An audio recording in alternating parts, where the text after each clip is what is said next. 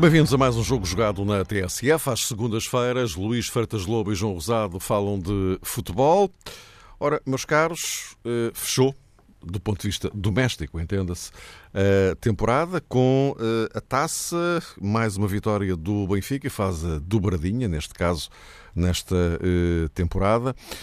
Vamos aproveitar para falar aqui um bocadinho da, da, da, da taça, evidentemente, este fecho de temporada, mas já temos no alinhamento muitas outras coisas que eh, derivam do que foi sucedendo durante a última semana e que eh, já se prendem com o futuro. E o futuro, por exemplo, eh, passa por Ederson, eh, que poderá estar iminente o seu anúncio no Manchester City, também outros jogadores do Benfica que poderão eventualmente sair. A questão do treinador do Futebol Clube do Porto, confirmada a saída de Nuno Espírito Santo. Eh, temos passado aqui uma semana à volta de vários nomes, várias possibilidades, até agora nada.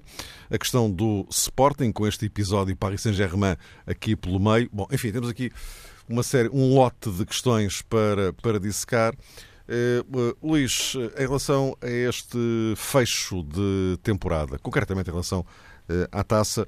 O Benfica a fazer a, dobradinha frente ao Vitória de Guimarães, eh, numa taça, uma final que foi interessante, apesar da chuva, enfim, daquelas coisas todas. Sim, é verdade. E com o estreia do vídeo-árbitro também. Sim, acho que sim. Uh, em primeiro lugar, boa tarde, um grande abraço a todos, em especial ao João. Um grande abraço, Luís. A chuva, sim, fez lembrar um pouco a, a final inglesa, né, a inglesa as grandes finais. Não me lembro de uma final de Taça de Portugal com tanta chuva, sinceramente. Uh, já tem alguns anos. É? Já temos, também não sou só eu que, que faço anos. Uh, e não me lembro, não, não, me lembro de uma final no Jamor com, com, com, tanta, com tanta chuva. Uh, eu penso que acabou por ser um, um jogo com, com, com interesse, bem disputado, interessante. aquilo que me parece é que a forma como as equipas entraram uh, respeitou exatamente a forma como as equipas jogaram a época toda. Uh, e, sobretudo, a parte do, do Benfica quase como um, quase como um programa de computador. A, a equipa tem aquele sistema tático adquirido, a forma de jogar, de se movimentar, de se colocar. E depois, quando o Vitória mexe, mexe nos jogadores, não mexe tanto no jogo e com isso tenta mexer no jogo. O Vitória é a mesma coisa. Uh, eu penso que o momento-chave do jogo é, é a lesão do Hurtado. E quando o Vitória fica sem o Hurtado, eh, o Pedro Martins acho que faz uma confusão na, na, nas alterações que faz na equipa e faz uma coisa que eu acho que nunca se deve fazer, na minha opinião, que é mexer à frente da defesa. Nunca se deve fazer quando a equipa está bem. Quando uma equipa está equilibrada, sobretudo uma, sobretudo uma equipa dita mais fraca, frente a um grande, ou pelo menos uma equipa que aparecia como outsider, o Vitória, frente ao Benfica, mexer na, na posição, barra espaços à frente da defesa, é como fazer uma operação do coração aberto a, uma equipa, eh, taticamente falando. E naquele momento em que o Hurtado se lesionou, o Hurtado estava a jogar eh, um pouco a 10, no 4-2-3-1 do Vitória, eh, o, o Pedro Martins, com isso, faz entrar o Celis e adianta o Zungu para essa posição mais adiantada onde estava o Hurtado. Não tem a mesma capacidade de ligar meio campo-ataque, como a equipa conseguiu ligar durante a primeira parte e teve, na minha opinião, o controle do, do jogo e do meio campo, e muito bem. Uh, com o Zungu na frente é, não o conseguiu, ou melhor, ou melhor, com o Zungu mais adiantado não o conseguiu, o Zungu é um 8 e bom tecnicamente. E o Celis é um jogador que, com déficit de, de, de, posicionamento e, sobretudo, de déficit de quando deve entrar na pressão ou no encurtamento do espaço de execução ao adversário, eh, com tantas fragilidades que facilmente o Benfica metia-lhe a bola nas costas. E, portanto, eu acho que aquilo que acaba por ser decisivo é essa alteração e isso coincide com o início da segunda parte, porque o Hurtado lesiona-se mesmo a acabar a primeira e, portanto, na segunda parte o Vitória vem com, com Rafael Miranda e Celis e não com Rafael Miranda e Zungu. O Zungu já está na frente. Isso é decisivo, para aquele jogador que eu defini como jogador, como jogador mais importante do, dentro do futebol português uh, e mais influente e o melhor do campeonato, o Jonas, aparecer. Não se deu pelo Jonas dentro da primeira parte toda e deu-se logo no início da segunda parte. Uh, de repente encontrou espaço nas costas de Celis, o que não tinha encontrado nas costas de Zungu, nem em cima de Rafael Miranda. E daí nasce o primeiro gol, uh, daí nasce uma série de desequilíbrios que o Benfica cria em cima do Vitória, e aqueles primeiros 15 minutos são decisivos da segunda parte. O Benfica faz dois golos, podia ter feito mais naquela altura, o Vitória quase que desintegrava, uh, não desintegrou, depois ainda conseguiu fazer um gol perto do fim num canto, numa bola parada, mas nunca mais regressou ao jogo do ponto de vista de equilíbrio tático. Pelo que eu penso que acabou por ser um erro aquela mexida tática do, do Pedro Martins. Podes-me perguntar que opções tinha. Desde logo estranhei que o Tozé não estivesse no banco, uh, seria uma solução para jogar nessa posição do, do Hurtado, mas poderia eventualmente até entrar o João Aurélio uh, mas nunca mexer nas duas posições à frente da defesa, porque a equipa estava equilibrada e de repente ficou desequilibrada. Pelo que aquela história que o Benfica entrou bem na segunda parte tem muito a ver com o facto do Vitória ter, ter entrado mal. Depois o Pedro Martins ainda mexe, a equipa quase que fica a jogar com defesa A3, quando tira o, o lateral, o lateral um, esquerdo, o, o Conan, mas isso ainda é pior, na minha opinião, porque mete o jogador mais perigoso, o Rafinha, muito longe da baliza. O Rafinha fica quase a 30 metros da baliza. E se recordares o gol do Vitória, nasce de uma jogada em que o Rafinha parte ao meio o Nelson Semedo dentro da área e depois dá canto num grande corte do Samaris. A partir daí o Rafinha nunca mais apareceu na área, porque tinha que jogar a partir de tão de trás e já estava desgastado. Portanto, eu acho que o Vitória não esteve bem, taticamente. Eu que já tenho elogiado tanto o Pedro Martins ao longo da época, acho que falhou ontem na abordagem da segunda parte. O Benfica jogou com o tal seu programa tático eh, de, de computador eh, e não falhou. Eh, manteve a sala de máquinas com o Pizzi sempre a funcionar. Apareceu Jonas quando teve espaço uh, e Jiménez uh, confirmou-se como um ponta de lança que, inteligente nas movimentações, fez um grande gol. Uh, porque aquele gol não é fácil. a forma como picou a bola em cima do Miguel Silva e com isso o Benfica criou uma vantagem ali no resultado que não tinha conseguido criar no jogo. Ganha campeonato e ganha taça e prova aquilo que eu referi. Pode não jogar melhor, mas é mais forte. João, tu ontem estiveste lá, em, aqui na, na, emissão da TSF. Uh, o que é que poderias, de, do teu ponto de vista, enquadrar para acrescentar a isto?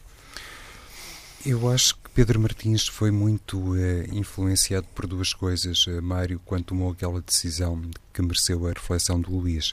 Ou seja, por um lado, foi obviamente surpreendido pela inesperada lesão de Hurtado a dois minutos do intervalo. E eu não sei até que ponto não terá ponderado o treinador do Vitória de Guimarães a possibilidade de continuar com a mesma equipa, isto é, com 10 jogadores, mas na tentativa de segurar o resultado e depois eh, tomar então uma opção mais eh, refletida, com outros eh, fundamentos para a segunda parte do jogo. Terá ficado, digo eu, nesse limbo porque também já tinha a noção, inclusive por causa da lesão de Feiza, já tinha a noção Pedro Martins que o jogo não se iria esgotar, isto é, a primeira parte não se iria esgotar no minuto 45, que o árbitro, necessariamente, a equipa de arbitragem, iria dar uh, pelo menos uh, dois minutos adicionais. E isso já representava uma situação mais problemática para o Vitória de Guimarães, porque uma coisa é aguentar fechar com 10 um minuto ou dois, e outra, completamente diferente, é manter a mesma concentração e a mesma consistência defensiva, penso eu que era isso que interessava de sobremaneira naquela altura, com 4 ou até 5 minutos de jogo efetivo. E era uma final. E no meio daquilo tudo, considerando a maneira como estava organizado defensivamente o Vitória de Guimarães, se calhar Pedro Martins um, foi influenciado pelo nível de eficácia defensiva patenteada até ao momento e achou, achou melhor ser mais prudente na maneira como um, escolheu Guilherme Celis. Um, eu penso que a observação do Luís tem cabimento, aliás, na segunda parte, quando estava um, também a comentar o jogo Uh, fiquei com a sensação que o Vitória de Guimarães também não resolveu uma questão que está completamente entroncada na, na saída para jogo de Célias, ou seja, nunca teve dois homens no eixo atacante. A Teixeira foi utilizado, mas o Vitória, quando procedeu a essa mudança, teve Marega ora na direita, ora na esquerda.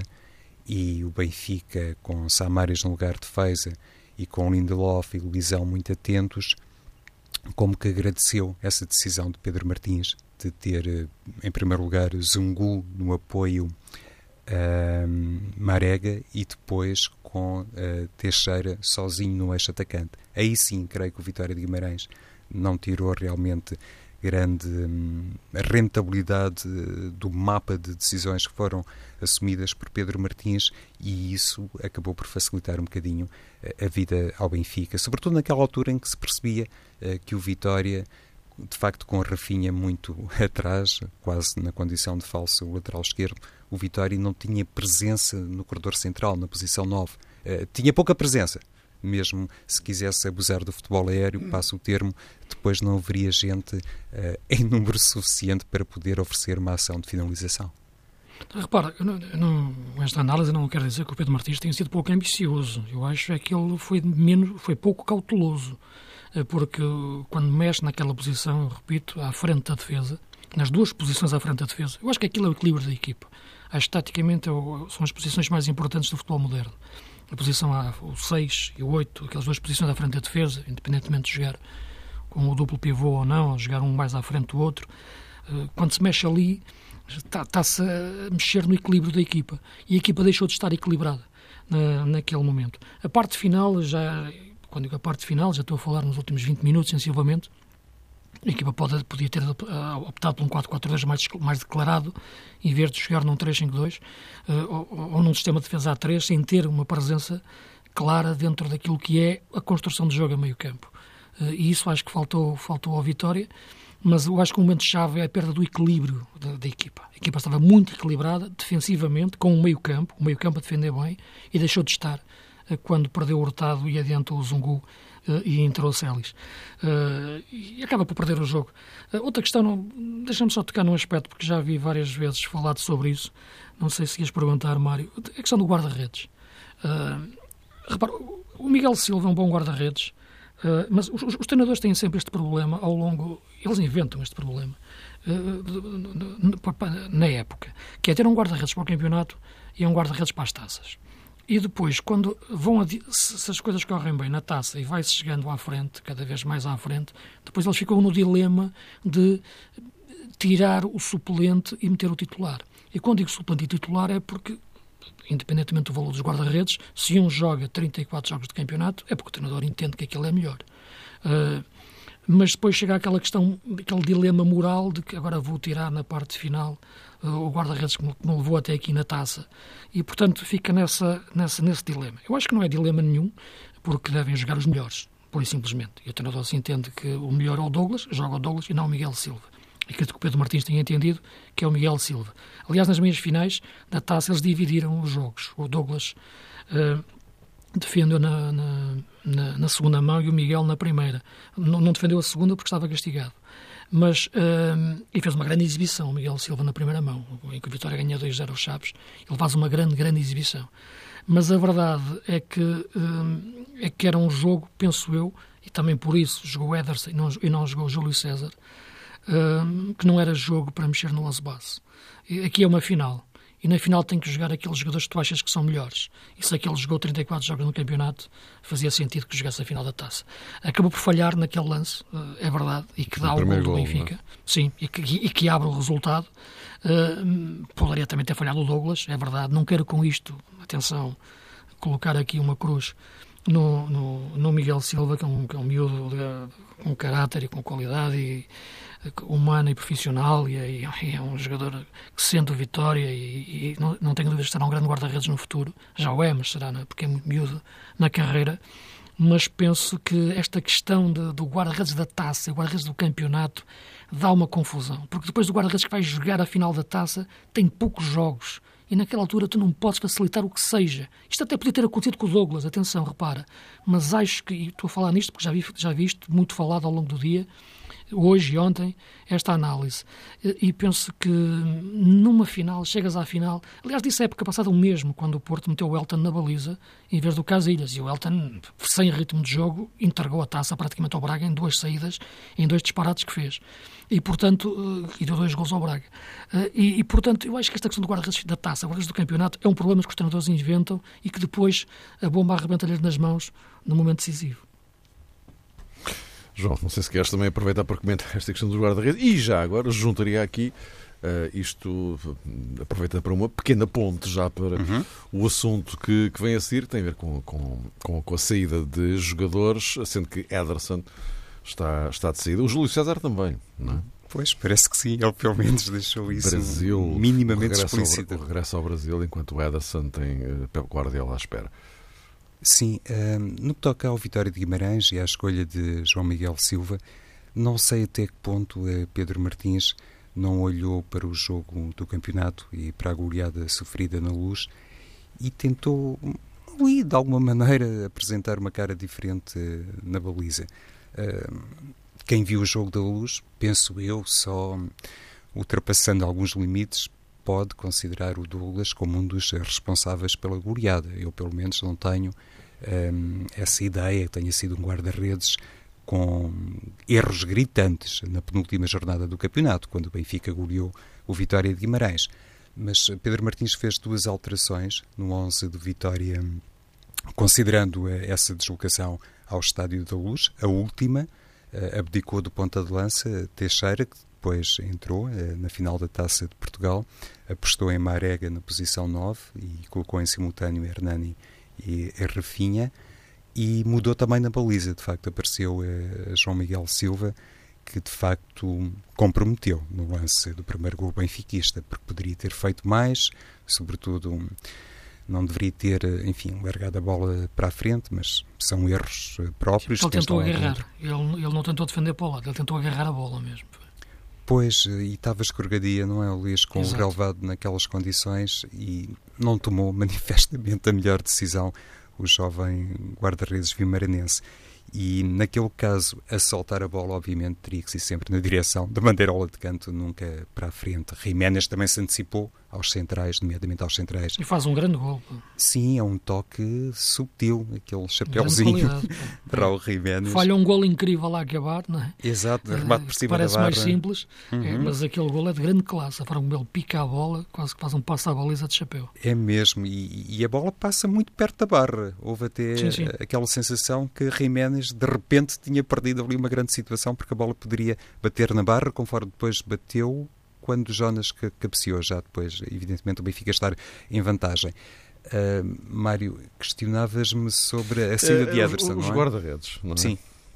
Uh, a saída de Ederson, do ponto de vista financeiro, para o Benfica, vai representar um, um grande retorno, independentemente da parte que supostamente ainda cabe ao Rio Ave. Eu não conheço o contrato de aquisição nem de cedência dos direitos esportivos de Ederson ao Benfica, mas de acordo com as notícias que foram publicadas sobre esse assunto, o Rio Ave ainda terá a receber uma fatia substancial. Seja como for, para o Benfica será sempre um importantíssimo encaixe financeiro e creio que esta questão uh, da baliza já está há muito tempo a ser acautelada no Estádio da Luz, ou seja, um sucessor, sobretudo para Ederson, não tanto para Júlio César, porque não tem sido tantas vezes utilizado e não se mas, pode... Neste caso, saindo também o Júlio César, passam a ser dois. É? Sim, mas há sempre aquela possibilidade, não é, Mário, de ser promovido um jogador da equipa uhum. B, de, de, um dos jovens guarda-redes uh, que estão no, no Seixal a trabalhar diariamente, poder ter uma oportunidade na equipa principal. E isso no quadro de um segundo ou de um terceiro guarda-redes, digo eu que será uma situação mais fácil de resolver atendendo à titularidade absoluta ou quase de Ederson e à categoria que evidenciou, penso que o Benfica tem como alvos aqueles jogadores que de vez em quando um, ehm, são mencionados, nomeadamente Joel Pereira e também André Moreira, e lá está, um pouco exemplo de João Miguel Silva, falamos de guarda-redes que têm muito potencial, não digo que não, mas obviamente também uma curta carreira e o Benfica para escolher, se é que vai escolher, mas para escolher um destes nomes, claro que já deve ter feito o escrutínio há muito tempo e estará plenamente informado sobre as reais capacidades destes dois guarda-redes. Joel Pereira até teve aquela experiência muito positiva uh, no Bolonenses e, quiçá, isso será até o fator decisivo para, eventualmente, ganhar a corrida, passo o termo, uh, André Moreira como guarda-redes ou como futuro guarda-redes do Sport Lisboa e Benfica. Luís, Sim, mas é, mas, é, mas é um, dos melhores do mundo, não é? É, tornou-se. Acho que tem aquilo que eu chamo a vocação emocional para estar na baliza. Aliás, ele entrou época passada a titular no, no derby, né, que o Júlio César se lesionou, eh, no derby, no Sporting Benfica, em Alvalade, uh, jogo decisivo para o título, e ele entrou e era como se fosse um veterano já, na baliza. Uh, já tinha a oportunidade de o conhecer do, do tempo do, do, Rio Ave, já sabia bem como ele era e, portanto, não me surpreendeu nada, isto do ponto de vista emocional, porque do ponto de vista das qualidades técnicas, tu, tu consegues identificar a forma como ele voa, a forma como se coloca, até o pontapé fortíssimo que ele tem, que vira o jogo, do, vira o jogo mesmo, mete a bola de, de um campo, de um lado ao outro da área, de uma área à outra, mas hum, a questão da idade, portanto, acaba por ser uma falsa questão, muitas vezes, não é? é que, por isso eu refiro que, para mim, às vezes com qualidade ou sem qualidade, ou, ou, ou com qualidades, mas que não é bem a qualidade, é diferente. Uh, o, o Ederson tem qualidade, ponto, e sobretudo emocional, para estar na baliza. Uh, e acho que portanto, é um problema que o Benfica tem, como tu disseste, e acho que sim, de facto o Benfica nos últimos anos habituou-nos a trabalhar muito bem todas estas situações uh, em antecipação, com a sua prospeção e scouting e, e análise dos diferentes guarda-redes a este nível de vocação emocional, cada vez também é muito mais importante o aspecto do treinador do guarda-redes. Guarda as equipas técnicas cada vez mais são uma empresa que se dividem por observadores, por o treinador do guarda-redes, o treinador principal desde logo, o adjunto, eh, a questão física, tudo, tudo de facto neste momento eh, tem, tem, tem que estar muito bem delineado e a questão do treinador de guarda-redes também. Eh, e no caso do Benfica, a questão do guarda-redes é muito importante. Em qualquer clube, como é evidente. Mas para aquilo que tem que ser a dimensão de clube grande, é, é uma posição de facto chave. E nesta altura acredito que estará a ser objeto de análise por parte do Benfica. Acredito também que já esteja o alvo definido. Não vejo em Portugal, neste momento, tirando, claro, os grandes, um guarda-redes encaixar nesse, nesse perfil. Pelo que acredito que o Benfica vai buscar ao estrangeiro. E, João, uh, podem não ficar por aqui, ou podem não ficar por aqui as saídas no Benfica, não é? Coincidência no bloco defensivo, não é, Mário? Uhum. Porque Nelson, Nelson Semedo, Lindelof, enfim. Pois, Grimaldo. O próprio Grimaldo. Sabe-se lá. Enfim, muita gente, como é natural, e quando uma equipa hum, vence e consegue ter essa capacidade triunfadora em diferentes frentes, é natural que também seja mais atraente para os observadores dos grandes clubes europeus, isto é, os grandes clubes europeus com excepcional capacidade financeira. Eh, no entanto, no fim do jogo de ontem, Rui Vitória, eu diria, ao seu estilo, Uh, preocupou-se em sossegar os adeptos do Benfica. Se calhar muita gente não estava, muita gente benfiquista, particularmente atenta àquilo que dizia Rui Vitória. Obviamente, a preocupação, entre aspas, era festejar e desfrutar do momento que coincidiu com a dobradinha, mas Rui Vitória, no meio daquela satisfação, não digo euforia, mas satisfação e contentamento, manteve-se muito fiel a, a, um estilo que um, já há dois anos teve a oportunidade de cultivar no Estádio da Luz e no futebol português e propôs-se a arranjar soluções neste sentido. Pelo menos foi um entendimento que eu tive. Uh, desdramatizou completamente a saída e na altura foi questionado, na altura, ontem, foi questionado em concreto sobre a possibilidade de perder já Ederson e mesmo no que toca a outros nomes, Rui Vitória disse quem sair vai para uma vida melhor, irá como embaixador do Benfica e a nós cabe-nos, enfim, arranjar um, outros protagonistas, mais palavra, menos palavra, terá sido isto que fez questão de dizer.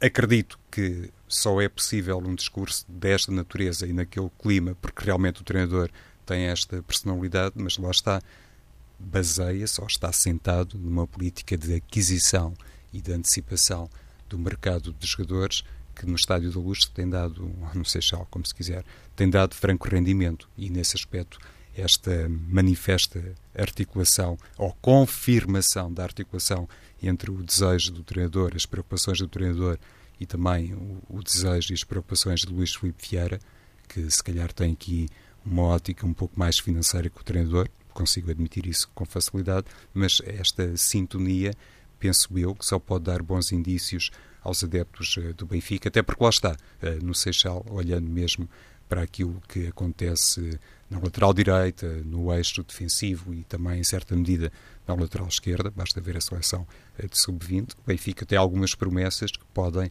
inclusivamente, ter uma oportunidade no plantel principal na próxima temporada. Bom, Luís, tô, sem, tô... sem prejuízo disto, mas depois podemos já derivar para os treinadores, para enfim, gerir aqui Não, o mas tempo. é que eu estava a ouvir, a ouvir o João a falar e parece que estava a ouvir a falar que, que ele estava a falar do Porto há 3 ou 4 anos atrás. Uh, porque era exatamente assim, não é? O Porto de facto tinha grandes jogadores que sabias que iam sair, uh, aquela sucessão de grandes avançados, Jardel, Lisandro, Falcão, Jackson, e o Porto encontrava sempre soluções, como depois dentro do meio campo, Fernando, Rames, Motinho, Paulo Assunção, para a quantidade de jogadores, depois Danilo, Alexandre, os laterais que, que, o, Porto, que o Porto tinha. Enfim, e porquê é que isso se perdeu? Essa, essa é que é a questão. Aliás, esta época começou com o Presidente a dizer que nem conhecia o jogador que o, que o Nuno tinha escolhido para a ponta de lança, o de Poitre. Uh, deu no que deu. e, portanto, Uh, e não vale a pena repetir-me outra vez em relação a isso. Uh, e, e, é este aspecto que, que, quando agora tu falas nos treinadores, no fundo do treinador do Porto, porque... Sim, sim, sim. É? Está no Rui Vitória... Sim, Rui Vitória, ponto assente, seguiu. E em relação a Jorge Jesus, já vamos falar do assunto, mas é outra coisa, não, é, não, não, não está neste quadro. Sim, Jorge Jesus é, é, é, outra coisa, podemos falar mais à frente desconfio muito daquele interesse do Paris Saint-Germain. Pois, por isso é que eu digo outra coisa. Não é? Sim, na forma como foi apresentada. Mas, enfim, não digo que não possa ter existido, eh, ou pelo menos o nome ter aparecido. Mas isso é diferente.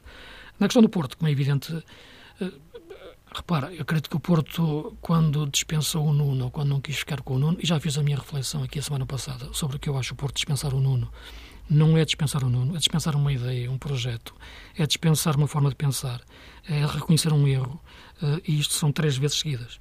Uh, é Paulo Fonseca, é Lopetegui, é Nuno, e, e, portanto, já não quero tocar na questão do Zé Peseiro, e portanto, é, é, é demais. É? Acho que, que isso tem a ver muito, já não é a questão do homem que se escolhe, é a forma como se escolhe.